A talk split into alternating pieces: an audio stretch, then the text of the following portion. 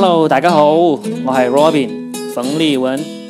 大家好，大家好我是，牙签。牙签啊，呃，我们呢就瞎聊呗。上一期我们经历了完全没有准备的一期，是吧？对，这期呢，我们也没准备。同样是没有任何准备，所以大家要可以抱着太很大的期望听下去了啊。哎，但其实我们有准备的。我来之前，我给牙签发了两篇文章，我说，哎，我们聊聊这个吧。有一篇不是文章来着，你没看是吧？还 有一篇不是文章是什么？写了三百字而已。那今天聊什么呢？最近保健品界不是出了个大事嘛？但实际上我们这个号是不太适合聊这个事件的，我们聊点别的吧。其实保健品啊，很多人父母啊都上过这个当。嗯，都上过这个当，所以一说起来真的是很恨这个这种做保健品的。因为我最近我就发现我妈也也中也中招了，也跟这个不是不是全健，是另外一个叫做呃叫做什么？我看一下，叫航力片，是什么？是一个所谓的中国航天科技公司下面的一个保健药品，是吃了可以什么增加骨骨骼密度啊，什么防止骨质疏松啊这种东西。传销吗？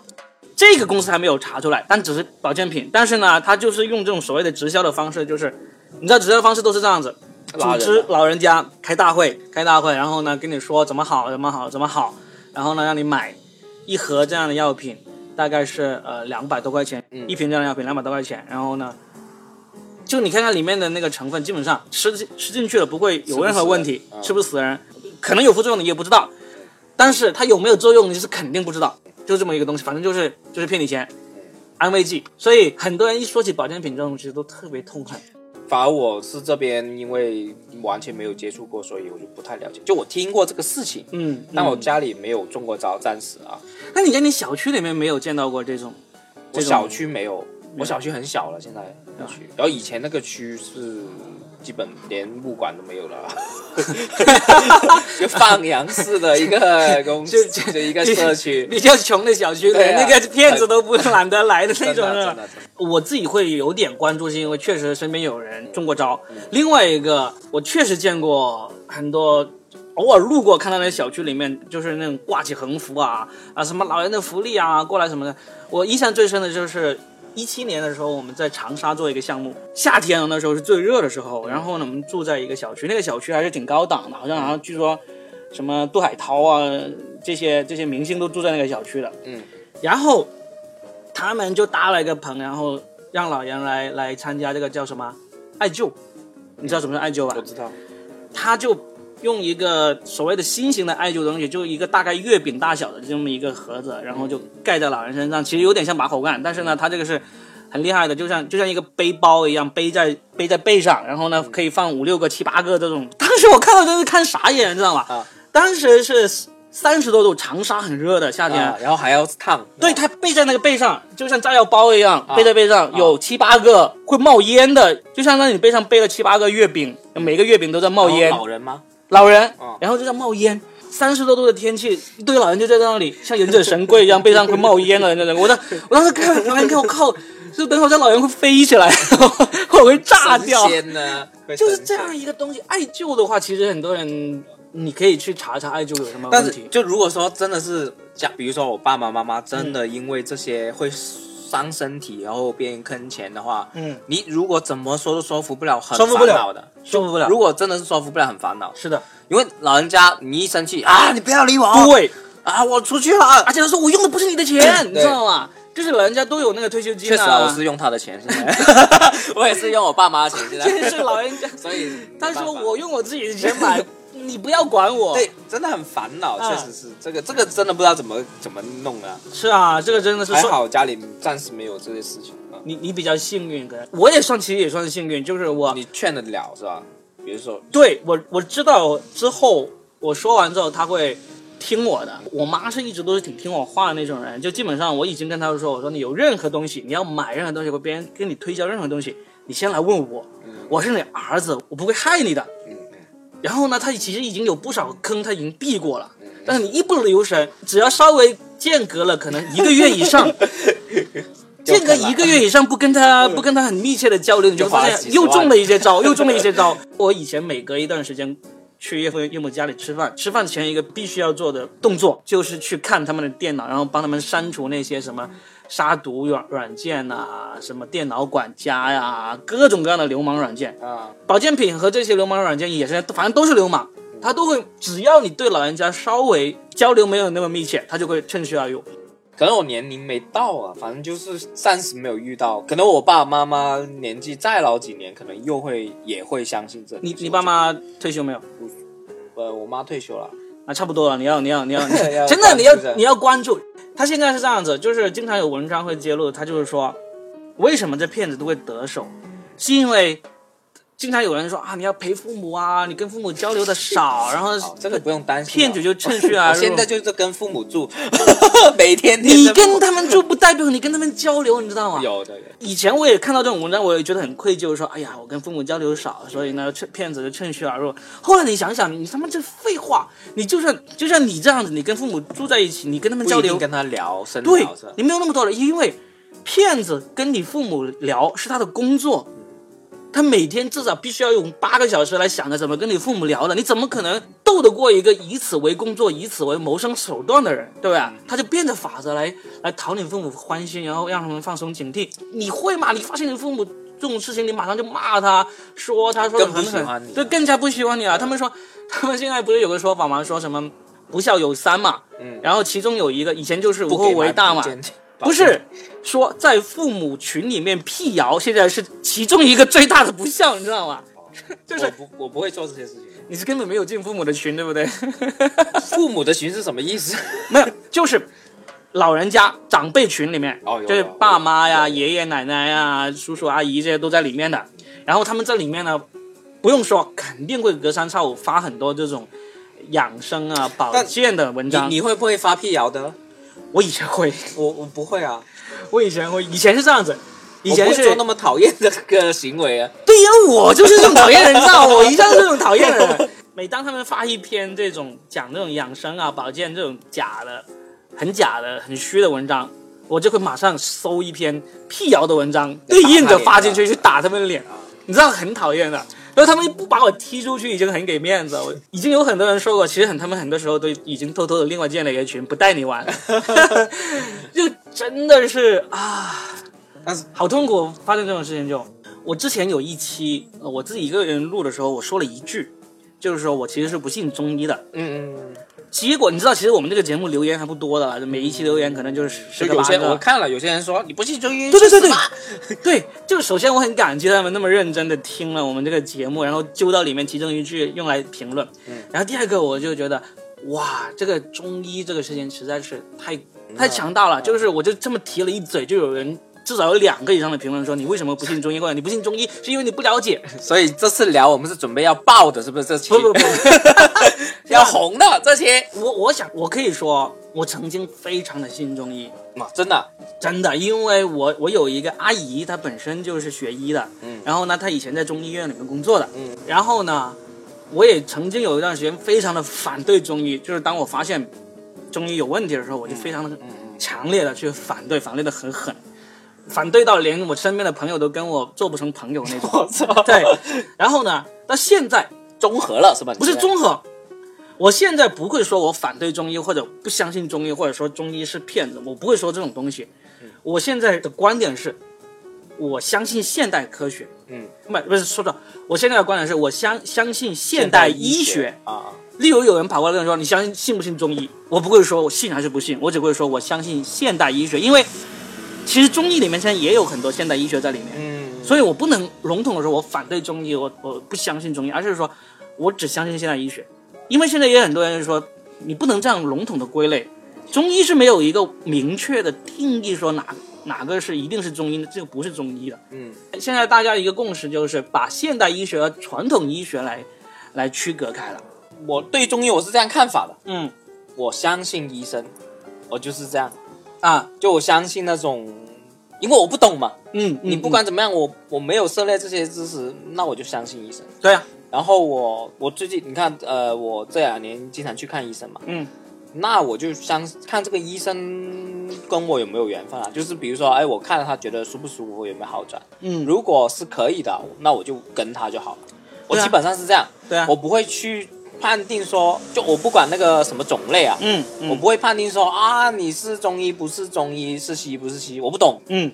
所以我整个态度就是这样，啊，我相信那个人，首先你相信医生是因为你挑了这个医生，对不对？嗯。现在我的做法就是说，我会挑医院，首先挑医院，然后挑医生。嗯，因为很多时候你是没得选择，你知道吗？是啊，至少医院你可以选择，嗯你可以提前预约，可以对啊对不对？医院你可以选择，然后你去到这个医生好还是不好，你自己能够，判断。起码有个判断嘛，对，但是现在有一个你在挑医院的过程中，其实就我发现我的选择已经很窄了。我是怎么做法呢？六，我我在上海工作了两年，我只去了一次医院，只去了一次上海医院，是为什么呢？是因为那次我感冒了，然后呢，我很确定我是因为这个扁桃体受到了感染，受到了这个细菌的感染，我要我要买这个抗生素。嗯嗯但是在上海，你要买到那种抗生素的药是不可能的，如果没有医生的这个处方，非常严，非常严。就是我已经想了各种方法都买不到，然后呢，我就最好就只好去了医院，然后，然后医生开的抗生素就跟我自己本来要去买的是一样的，只是我买不到而已。嗯。但是我在深圳能够买到。嗯。我就发现全国买抗生素比较最容易的是深圳。嗯。然后呢，就这么一次，然后我回到深圳的话，我去医院的次数就远远大于，就是我在两上海两年只去了一次，我在深圳一年可能要去个四五次医院。为为什么呢？有可能是因为有一些病我就不是有些病我就忍住了，啊，就是例如说感冒发烧这种，其实我知道是可以治愈的。你我可不可以这样说？你对于深圳的医院更加信任和舒适呢？所以你你可以这样说，但是其实我在深圳我只是相信一家医院，就港大就港大，就是香港大学深圳医院。我现在已经回忆不起有在有港大之前我是怎么去看医生的了。我现在还想起来，我当年有一次发烧，我去北大医院，呃，三更半夜过去挂水，我觉得我。我真的是感冒发烧，我真的不可能再去挂水了。自从港大成立之后，港大刚成立还没有完全正式开业的时候，我就开始在去那里看了。看了一次，我就决定我这辈子只要要上医院，只要有选择，我都只会选像港大这样的医院就去了。我不是为他做广告，但确实是它符合我对医院的选择的标准。嗯你看前两期节目，我不是有跟你说，我来跟你录之前，我还去医院看了我我的肩膀受伤了嘛，啊什么之类的。对这种没办法，你一定要去看医生，一定要拍片子，然后呢去找医生才能给你治的这种东西。但是最好笑的是这样子，因为港大的拍片子呢要排很长队，他要给我拍那个核磁共振，他说我这里预约至少得要好几个星期才能预约得到。他说你能不能去别的医院拍完核磁共振再回来我这里？我说好，我就跑去那个平乐骨伤科拍。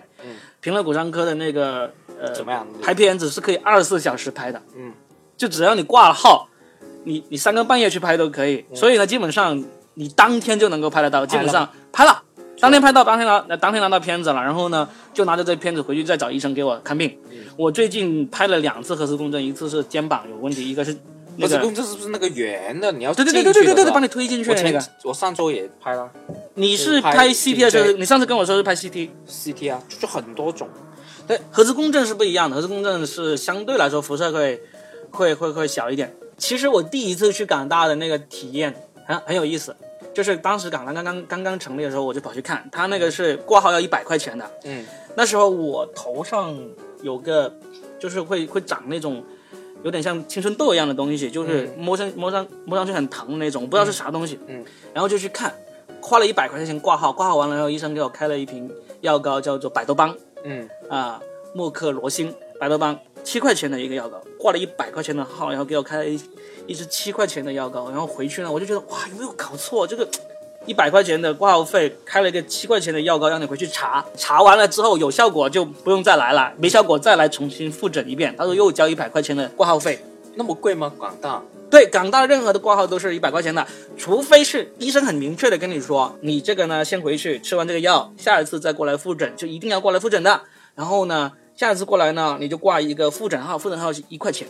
现在挂号也要一百多？对，对，那么屌。然后呢，我就回去，我就半信半疑的查了查了这个药膏，感觉没什么效果。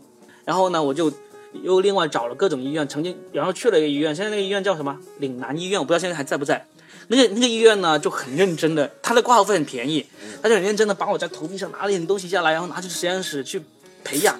培养培养，查查有没有什么什么细菌什么的，让我隔一个星期再去拿，反正就各种检查，最后就给我查出来说我没什么问题。但是你很爽。对，我就觉得他很很认真，他很对对我做各种各样的事情，哇，在高大上的实验室里面给我去检查我的头皮，这样子，那就是我，我听你这样说，其实是这样的，因为我这两年也去了很多医院嘛，嗯就很多不同医院去求医，所以我就一定就是我现在啊，我未来努力赚钱，就是为了找一个人脉，认识医生，这是我的理想，你知道吗？因为我觉得，如果真的不认识人的话，嗯嗯。你在整个中国社会真的太难搞了，你一定要认识一个医生朋友。那我接下来就跟你说，我认识这个医生是怎，我认识了一个医生是怎么认识的，就港大一个医生是怎么认识的。我先说完我这个头皮这个事情。然后呢，那个实验室给我做完这个这个各种检查，最后也是说没什么问题啊，查不出来什么。哦，中间我还去了别的医院再去查过，反正各种去了三个以上的医院，我最终确定我头上这个东西呢就是毛囊炎，免疫系统的一个一个小问题，就是也不是说你头脏啊，因为我天天洗头不可能明白，我也有啊。对毛囊炎。然后呢，毛囊炎，然后我就通过维基百科各种东西查出来，对对付毛囊炎，其中一个很好的药就是那个百多邦那个药膏，那个莫克莫克罗辛那个东西，就是最开始港大的医生给我开那个七块钱那个药膏，我就再认真的把那个港大那个给我那瓶药膏给查查，差不多查完了，嗯，我就发现有效了。这时候我发现有效了。以后每当因为这个东西呢，因为一些免疫系统问题，每每隔一段时间，它无缘无故就又会让你头上起几个，好像其实后来也有是吧？后来也有也会有，而且它毫无规律，不是因为你熬夜了，也不是因为你喝酒了，也不是因为你睡睡了脏的枕头，没有规律，它就莫名其妙有一段时间就会就会很多，有一段时间就风平浪静。但是我以后就知道了，每当出现我就买这个药膏过来查查查，查上去顶多两天就没就全没有了。嗯，所以我就知道人家没有忽悠我。嗯，于是呢，我就从此以后我就很相信港大，只要有什么事情大小我都跑去港大了。所以呢，你回到你刚才说那个，你说将来有钱了，要找到一个人脉，然后医生给我治，对不对？对，这个是一个终极办法，对不对？你有钱了，他妈什么事情都能搞定就。起码要认识一些医生朋友，我觉得是要的。我现在就有了一个没有钱，但是呢，我也有遇到了这么一个事情，是怎么回事呢？我来说一个没有钱，也就像你说的那个，你有钱了，你能够找到一个私人医生，或者说这个医生，呃，就总是总是会全心全力服务你的医生，对不对？没有啊，其实就是认识个医生的人就。认识个医生的人，对不对？我我最近发生一个事情，就是无意中认识了一个医生，嗯，是吗？我妈去年的肩膀有问题，她，呃，要去做检查，要去做检查，但是那时候我在上海，我就没空去，然后我就给她挂好了号，然后让她自己去。她去了呢，因为我妈是广东人，她就基本上普通话很难很难讲得好。啊，那个医生就是普通的，就正常的普通话交流，他是没问题的，去买菜啊、讨价还价都没问题的。嗯但是那个医生跟他解释很多这种他听不明白。，对，他就听不太明白。然后那个医生就说：“你这样子，诶，你有没有用微信？”我妈，我妈用微信用的可溜了，用的很好。然后呢，我妈就加了他微信，然后他就是说：“你也让你儿子也加我微信。”然后我就加了这个医生的微信，他就跟我解释我妈的肩膀是怎么回事，需要做什么检查，然后呢，呃，可能要做手术什么之类的。就一来二去呢，就跟这个医生给熟悉了。熟悉了，后来我妈就真的做了个手术，那个打了几颗钢钉进去，那个那个肩膀，就是，然后现在就就好的很快，而且那个医生我一看就很明显，他就靠谱的是吧？很靠谱，而且呢，他对医学这种事情是特别有成就感。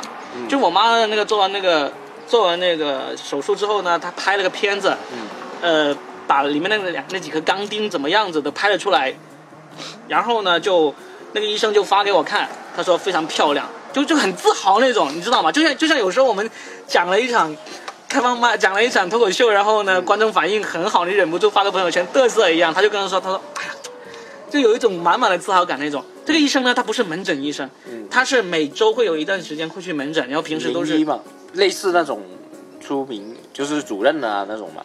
对，算是挺有名。我到现在为止我都不知道他的职称，嗯但是他就是每天会做手术，做的做很，就经常要做手术的。有时候我我现在看的大部分医生都是类像这种，不是每天门诊。对，然后呢，我妈做完手术之后就经常要复诊嘛，然后复诊之前，我妈就会在微信上问他在不在，嗯，她就会跟我妈说什么时候在，你什么时候过来。有时候呢，甚至是我妈上去的话忘了挂号，她也啊算了不用挂了，她有个这样子，你知道吗？因为有时候就可能就问了一两句就算了那种。嗯就我一开始我很紧张，就因为我妈做麻烦到人是吧？对我妈做那个手术是要全麻的，啊，然后我在有一我有一个育儿群，就是跟那些爸爸妈妈聊天的育儿群，我就跟他们说这个事情，我说要不要给医生红包？嗯，就有些人说要给，几乎一半一半，有些人说要给，有些人说不要给，有些人就说发个微信红包两百块钱，人家收你还是不收你好，然后呢，你要给你就给个两千块、三千块什么之类的，反正就有一派有百分之五十说不用给，有百分之五十说要给的。最后在 这个游戏当中，我妈的手术也做完了，然后我也康复的差不多了那种。然 后我妈就跟这个医生关系还挺好，有时候老家拿了点特产过来去找这个医生，送给这个医生，而且医生也在科室里面就分给那个护士那种。嗯，你知道吗？就是你会运气好，你就遇到了一个。对，就是要运气好。对我现在已经完全不想那个红不红包这个事情，我觉得就像就以前不是有一个有一个公益广告嘛，叫你不要送红包，其中有一个就是有人拿红包就给医生，然后医生在侮辱我对，你在侮辱我，对。啊，我觉得我要骂，我要拿红包去给这个医生，我觉得对，这这就很难弄了。真的很难弄因为我现在我也看那个医生也长期长期看，但我是针灸的啊，嗯 我是长期看了嘛嗯。然后我跟那个医生就不算熟，但是我很挺信任他的嘛，他也嗯知道我的病情。嗯，但是我我这种年轻人，我也不懂送红包那些，我还是很谢谢他，嗯就很谢谢这个医生。嗯嗯其实是想回馈给他这种东西，但也不知道回馈什么。对呀我觉得送红包还是俗了，对啊，不是俗，而且你真的是不知道该不该送这个问题。我没钱送啊。因为这个医生是骨科医生，所以嗯你像我经常运动，所以我其实总会有这种运动创伤的问题嘛。嗯，所以我经常就跟医生我说，我想来看一看这个肩膀，想来看看这个这个膝盖什么的胆大的吗？长大的啊然后我就问他，你说，我说你今天在门诊吗？或者什么时候在门诊？他就告诉我时间，然后我就预预约他那个时间，然后就过去。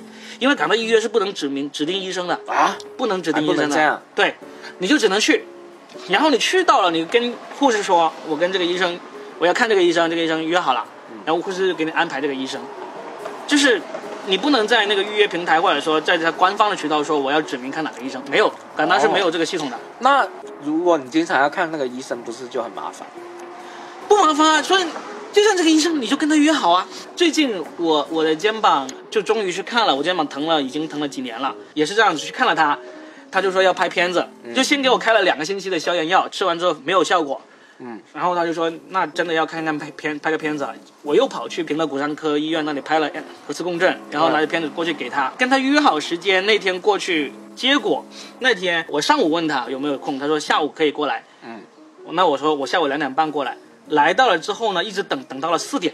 嗯，因为发微信给他，他不回，我就知道他在做手术。然后四点他就来了，他就说真的不好意思，他说早上有一台手术，原计划是做到十二点做完的，然后休息一下，下午刚好上班就可以看我了。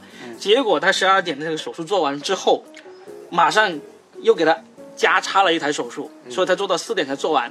然后过来给我看，看完之后他就知道我那不是大问题，然后就给我打封闭。你知道什么叫打封闭吗？就是打那个消炎针打到你的肌肉里面去，给你消炎。就是以前我们不是经常说运动员要上场之前很伤痛，然后呢打了封闭上场，其实就是打了一个麻药以及消炎药到你的肌肉里面，你就感觉不到疼痛了，然后你就可以正常的运动那种。嗯。他就准备好要给我打这个封闭针，是护士配药，但是必须要他来打，因为护士没有那么精准的知道是要打到哪里去的。他就让护士配好药之后呢，就让我在里面等，等我等了半小时他没进来，然后我就跑去问护士，我说那个王医生去哪儿？护士说我也找不到他，然后就开始到处找他，找不到，然后就打电话给他，他说我忘了，他忘了要给我打针，他已经出去散步去了。啊，他说做了两台手术，手术他已经整个人都恍惚了。啊，然后是，然后那护士就不停给我道歉，说不好意思，我说并不是，我知道他刚做完两台手术，真的是很辛苦。然后他就跑过来给我打了一打了一针封闭的，现在我胳膊基本上也没有太大问题。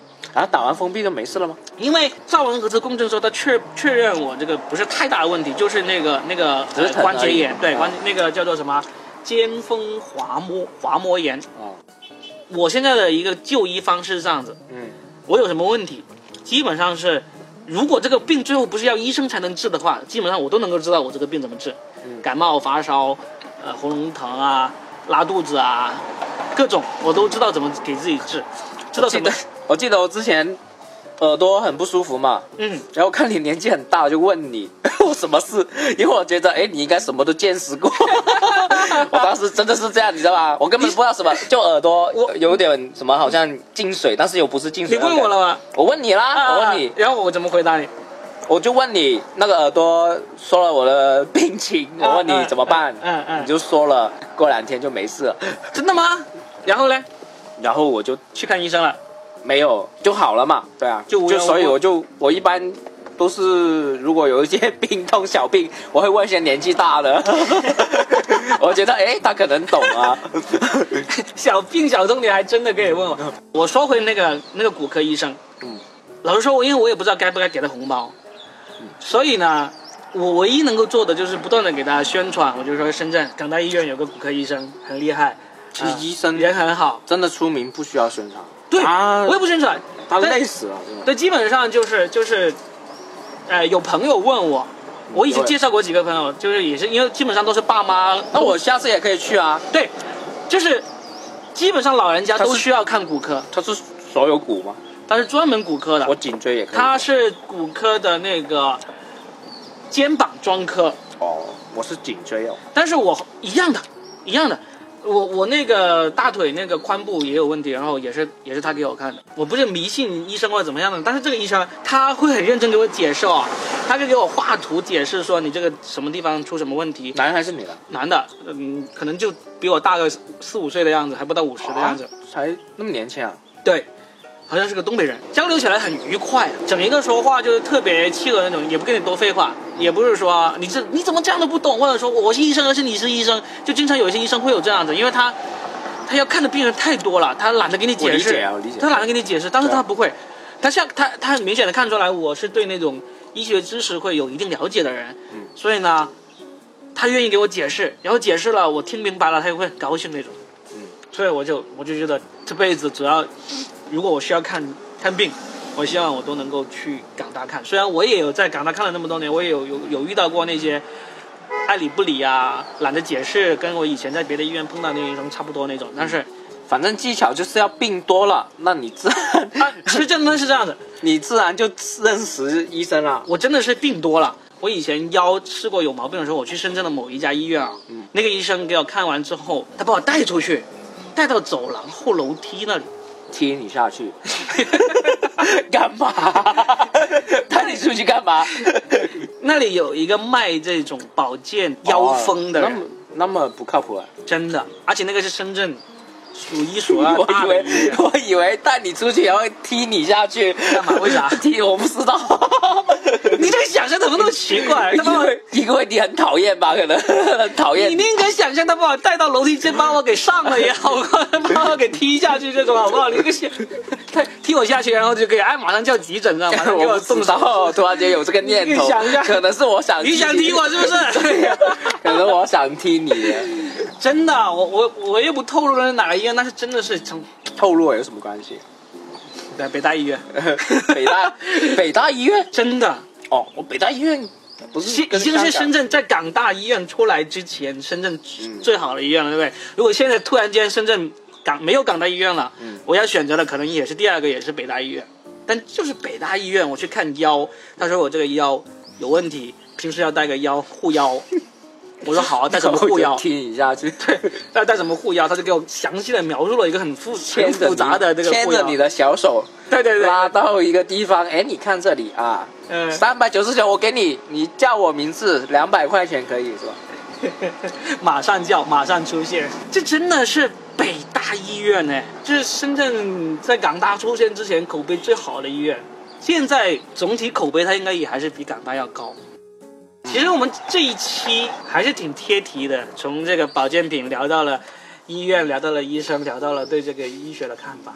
所以我觉得，就这些听众在听的时候啊，不要再跑来骂我说我不相信中医。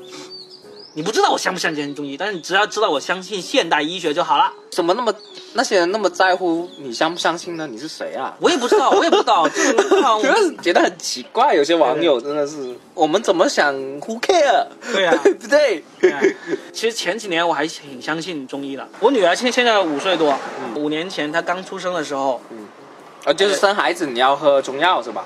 没有没有，那时候其实我已经对中医已经基本上是处于一个挺不相信的阶段了。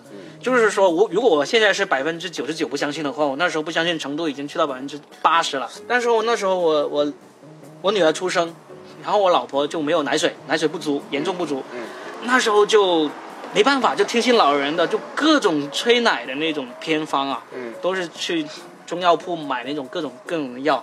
基本上那时候，我现在已经完全不记得了。但是那时候，网上以及周围的人能够推荐到的那些中药药材啊，或者说各种都试过，试了大概两个月吧。就在这两个月的过程中，就不断的增强自己这种对现代育儿知识的这种了解。嗯，过程中就彻底从百分之八十的不相信，去到了百分之九十九的不相信。嗯，知道这种东西呢，不但没有用，而且呢，很多时候是对身体有害的。嗯就那时候关注了好几个在微博上那种反中医中药的那个号，嗯那时候我就是那种百分之九十九点百分之百反对的。所以到但是到了今天，我又明白了很多，我就是说我就会很平和的说，我我不是反对中医，我只是就有这个大转，就有一慢慢慢慢转变是吧？对我现在就只是相信现代医学。说了中医也是这样的，嗯之前特别是我们脱口秀行业啊，嗯有很多我们叫比较文青还好怎么样啊，嗯嗯。比如说呃罗振宇，嗯。大家就很好很明显的就是一些鄙视他。嗯。包括中医我也不怎么提，嗯。就是因为我不想吵起来。就我自己内自己觉得怎么样就怎么样嘛，对对对。关你什么事嘛，对不对？对所以我就不想跟这些朋友去讲这个事情。嗯，然后之前我也认为你是非常反这个事情的，反哪个事情？呃，中医嘛，嗯嗯嗯。所以我就我就不提啊，我就不在你面前提啊，嗯。因为我不想吵嘛，嗯是不是？嗯不不重要嘛，对不对？对我我现在已经绝对不会有这种你相信中医，我想要说服对对对，所以你刚刚讲，了，我就哦，原来啊，你有这个转变，但是还是说，就是有时候我觉得文青好讨厌的，他一定要说服你，对不对？就是包括我，我也是算一点点文青啊，但是就我很讨厌别人，就是他有优越感，对对对，他有无缘无故的优越感，会因为很多事情有优越感，对，就很烦。就例如他他不相信中医，他就觉得傻逼，对，觉得相信中医的人就是 low 逼，他就会有优越感。所以就不想跟他吵啊，不想跟他提起这个事情。对。就我因为在，因为我跟你的就有一种很自由主义的那种感觉嘛，我可能没有你那么绝对，但是我还是比较自由主义，就是我不会无缘无故去用我的观点去狂说服别人，对啊，除非真的吵起来。是，对，就是我觉得说服别人这种事情真的是很傻。就是不这种优越感没必要，我就有时候很烦。比如说罗振宇这个，对也是我到处问人，哎，为什么为什么要鄙视罗罗振宇呢？不是，为什么那么讨你要那么讨厌他？嗯，就关你什么事呢？嗯他不是他的目标人群不是你呀、对不对？对我我对罗振宇的感觉其实就有点有点我对中医的这个态度轨迹有点相似。嗯，就罗振宇一开始也很讨厌他。不不不不不，罗振宇一出来的时候，我很喜欢他。啊他那时候我还关注过一段时间，他那时候每天早上六点会推送一个六十秒的语音，嗯那时候我大概还听了差不多十多期呢。嗯嗯我然后我有一段时间还学他，在那个微信公众号里面每天发一段段子，这样的语音的段子这样发。后来我就开始逐渐就不关注罗振宇了，就取关了他，也没有进一步的去聊。然后到后边别人开始嘲笑他的时候，你也开始我没有那么公开的嘲笑，开始但是反思啊，你因为大众的压力开始反思，对不对？不是那时候大家嘲笑他的时候，我也已经在嘲笑他了啊但是我我没有那么公开的去，就像我当年有时候我我会在微博上或者说在朋友圈贴出来我我我反对中医的那个东西，嗯我没有贴过反对罗呃罗振宇或者是嘲笑罗振宇的这些东西。嗯然后呢，但是我知道一个人，那时候我看到一个人他很很崇拜罗振宇的话，我其实内心就有点还是酸他是吧？啊，对，但现在一直到现在，我又没有这种感觉了。其实再再怎么说，罗振宇他那个东西，你可以说他没用，但基本上你不能说他有害。为什么要有用呢？对，对，所以前段时间，我今天给你转发那篇文章，就是何菜头写的那篇，就是嗯我看了看说罗振宇那篇嘛。那，他写的挺好，很有道理，我觉得很有道理。哦，我说我现在对罗振宇的看法嘛，嗯，首先我其实一直有听，每天早上你现在那10分钟。现在还在听是吧？有啊，因为我在家很无聊啊，嗯。我要我听了那么多音频节目，嗯。包括我们自己的，呃，嗯，他是什么？他要他要干嘛？不知道，这不能停吗？你要脚掐呢？你脚会看到没有？哦地，上都血。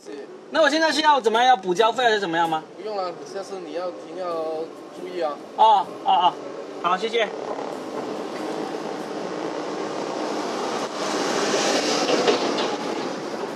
好，我们停这里。我听很多音频啊，我觉得还是罗振宇和高晓松做的音频最好、嗯，最有意思的。嗯嗯嗯呃，嗯。我觉得是这两个，对啊，就是我只是单纯按娱乐性来说啊，对啊，对啊，没有其他的东西。而且得到我之前也买过一些两百块钱那种，其实都没有罗振宇讲的好，就他们那些老师啊，嗯都没有他讲的有趣。嗯，所以你你现在那天在群里问我们一个问题嘛，就是说为什么大家会对对对鄙视罗振宇？就他那种鄙视不是嘲讽了，已经是攻击性，就是嗯你他妈你喜欢你罗振宇你喜欢罗振宇就是傻逼，对对对对那，种哇操恶意。恶意的好大，我靠！我觉得这个就像反中医的人去鄙视中医粉一样。我很讨厌这一群人，真的，他把人直接分类了嘛，对对就把人直接单分分两类，而且我很讨厌那种什么朋友圈那种发说你关注了叉叉叉或者喜欢叉叉叉你就取关我，我也觉得这很、很傻，嗯。就这种行为就很特别傻，嗯。因为不同的人有，就是你要了解这个人呐、你不是、你 你怎么脑袋那么单细胞啊？反而我就 又又又鄙视回他，你知道吗？嗯嗯嗯，我不是鄙视那个喜欢什么什么类型，而是这种行为的人，我都很不喜欢，就是单一思维嘛，就把人直接分类。就单一思维。对啊，那我以前也经历过这种单一思维的这个阶段，嗯嗯。就是会觉得有啊，我我本来跟这个人关系不错的，然后我忽然忽然发现，哎，他相信中医，我就觉得，哎，他是不是傻逼？我会觉得他是傻逼，但是我不会因为 他傻逼而不想跟他做朋友。我我现在就不会这样子。我例如跟一个人相处，我发现例如他同时相信中医，同时同时喜欢罗振罗振宇，宇，对不对？然后罗永浩啊，因为我真的不会对他，如果我需要跟他一起工作，我真的不会因此而在工作上跟他就不会因为这两件事情而而起矛盾，你知道吗？根本就不会，因为你跟他的工作，你不是研究中医，也不是研究罗振宇，对不对？他喜欢罗振宇，喜欢中医，跟你真的是没关系。对人都是多元的，他喜欢这样。是啊，就是就是这个事情，我就说嘛，我之前我很讨厌梁欢，嗯。我就说了嘛，我嗯不怕。了。嗯。但是我在讨厌梁欢的时候，我之前是很就有跟你喜欢，呃，就跟你中医那种过程是一样。嗯。我一开始是很就挺喜欢梁欢的，觉得他讲话挺幽默，对吧？嗯而且你也嗯推荐过，对不对？对对对，后来观众就觉得他很装逼，嗯。但是我讨厌他的时候，我经常反思自己哦，嗯。我会觉得是不是我傻了？我为什么会因为他的行为而讨厌他？嗯。我自己思考很久，嗯。后来又想通了，啊，我讨厌他就讨厌他，嗯，但是我不会因为人家喜欢梁欢而而觉得这个人傻，嗯就是我不会用这种优越感，就是我即使讨厌这个人，我也会反思自己。嗯，我觉得这个就很好啊，就是思维上的一个进步。所以我觉得你那天在群里面问，呃，为什么大家那么鄙视罗，你发现没有人理你，知道为什么吗？因为说不清楚。所以，所以就为什么我要问，就是因为嗯我想没想清楚，对，我就没想清楚为什么这种恶意那么大。嗯就是至不至于那么大，所以我就我也在我自己的公号群里面讨论过，嗯，还是没什么答案当时。差不多。所以你现在每天还听罗罗振宇，但是每天都有更新吗？每天十分钟早上，十分钟的音频对啊，因为我要都是他自己说的，对啊，一一到星期五，那个话题会跟那个时事热点密切没有没有没有，跟时事反而不是那么贴切，就是看他说最近看的书，我觉得他肯定不是他看的，反正他就是转述嘛，对对对就是转述一些书，总结一些内容，挑出内容，然后自己转述一下。那他还真的是挺懂这个营造这个品牌的，挺好的。我们觉得，就是我是因为年纪到了，我自己心态会变得包容很多。嗯，你是因为也没有别的事情干，所以多思考，然没有，其实我我我跟你学到很多，这是真的。啊。就是关于有时候跟你聊天，我会发现你不会随便的去标签一个人啊，嗯。就是不会随便鄙视一个人。其实我会的，啊包括我以前也做过很多傻逼事情，你是觉得很很反感的，嗯。但是你没有因为这个事情而觉得我这个人就是傻逼到你不想相处。就就就好像是我这次从上海回来之前，我们还吵了一架，对不对？我们还在那个群里吵就是了一架。这些嗯，就是你老嘛。我所以呢，我很多，包括之前我跟你聊那个自由主义的事情，嗯我以为我自己是，后来你跟我聊了说，哦，其实要你是更加绝对的，嗯就你更加靠近那个自由主义的，嗯我还是不够，所以我就开始反思自己，哦，我还是要要去去更包容一点，所以我像这个老人家很多行为，我是 就是向你学，所以你跟我聊天主要是为了了解老人的智慧的。包括我现在，我现在不是搞那些有一些统筹啊，那些写手嘛。嗯嗯。我之前想，其实想过捆绑一起的，嗯后来你跟我聊说，嗯，你就放他嘛，嗯你就放他自由啊，各方面。所以我现在就是很自由，就是我要听你，你之前也是这样对我们这种写手的嘛，嗯嗯嗯所以我就向你学习了。哦，原来因为我既然捆绑不了他，嗯，那就拼命给他机会啊。对啊对的啊，给他练习就好了。对啊，其实也是向你学的，是真的真的。挺好，挺好。但是这个效果就这个这个形式就很好，因为他们会觉得，首先写手，我不是向他求什么嘛，对对不对？对他们也我也给到他东西嘛，对，所以就已经互这个团队，就是我这个组织就营造的还可以。所以你现在把那个你曾经拉黑那个选手放出来了没有？放出来，但是屏蔽了。这个人我不是很喜欢，但是、啊 但是所以我就没有你那么自由主义嘛，明白。我还是有很多自己的偏见。等到有一天 等我老了，不屏蔽了，对对对，就是我还是很多偏见，要慢慢慢慢去去去去想，就因为有些东西你你感觉不舒服就不舒服了，对，你没办法骗自己，是啊。是，啊，哎，真一点。好吧，我们今天就聊到这里吧。嗯我觉得聊的挺好，以后我们也要这样说。哎哎，对对对，要做广告。呃 大家如果这样，我是牙签啊，大家可以关注我的微信公号“牙签的千言万语。两个签都是牙签的签”，啊，对，因为其实大家真的是可以去关注一下牙签，真的不是为特意为你打广告，因为如果你是在听这个节目能够听到现在，说明你对喜剧人还是有点兴趣的。想学医的可能。想学，如果你想学写段子，你又找不到门路，真的我是你们唯一的出路，真的，因为牙签不收钱，你知道吗我收啊，我收。牙签收的钱很少很少，所以呢，真的可以考虑一下。嗯，好，好，谢谢大家，我是 Robin，我是牙签。拜拜，下期见。